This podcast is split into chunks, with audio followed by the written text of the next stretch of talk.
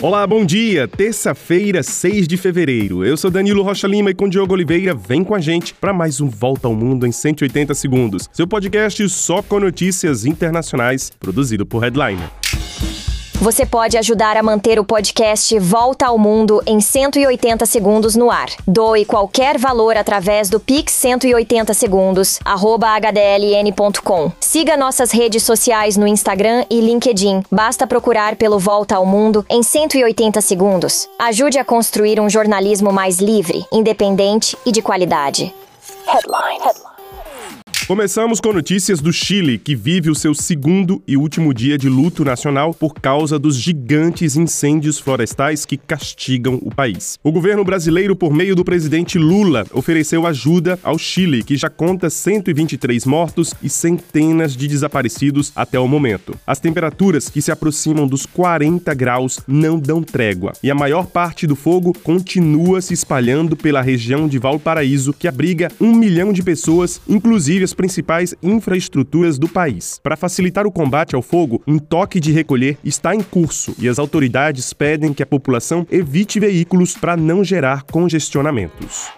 E olha, o mundo lembra hoje o devastador terremoto de magnitude 7,8 que há exatamente um ano atingiu a Turquia e a Síria. Esse terremoto matou mais de 53 mil pessoas na Turquia e outras 6 mil na Síria, deixando milhões de desabrigados. Apesar de ter qualificado o terremoto como a catástrofe do século, o presidente turco Recep Erdogan não consegue cumprir a promessa de construir 650 mil novos alojamentos para as mais de 700 mil pessoas que ainda vivem em tendas ou contêineres. Somente metade da construção desses alojamentos foi lançada até agora.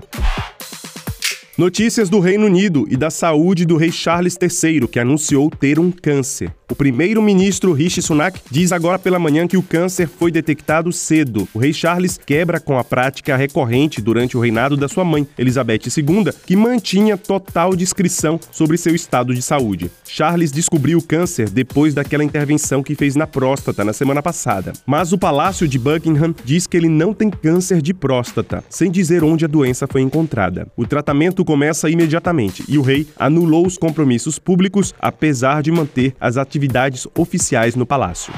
O julgamento do jogador Daniel Alves, acusado de estuprar uma jovem em Barcelona, começa o seu segundo dia. A jovem que acusa o jogador falou em sala reservada durante o primeiro dia. Uma das suas amigas, que falou durante o primeiro dia, diz que ela sofre atualmente de ansiedade e toma antidepressivos. A defesa de Daniel Alves pediu para que ele falasse diante do tribunal somente nesta quarta, no último dia do julgamento.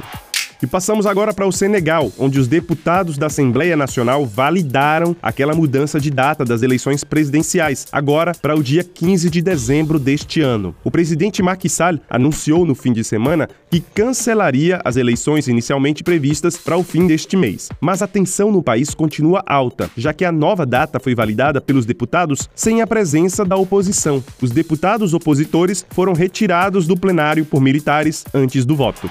E depois de ser chamado de, entre aspas, representante do maligno, o Papa Francisco receberá seu compatriota, o presidente argentino Javier Milei, em 12 de fevereiro no Vaticano. Durante a última campanha eleitoral, Milei xingou o Papa e fez duras críticas ao pontífice. Francisco diz não guardar mágoas e estar aberto ao diálogo. O Papa também deve aceitar um convite para visitar a Argentina no segundo semestre deste ano.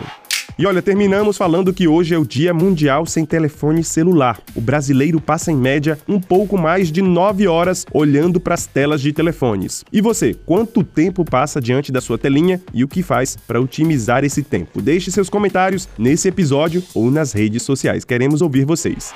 E é isso, a gente fica por aqui. Compartilhe o nosso podcast, nos deem cinco estrelinhas e nos ajudem com a sua doação. Para vocês, um excelente dia, um grande abraço e até mais.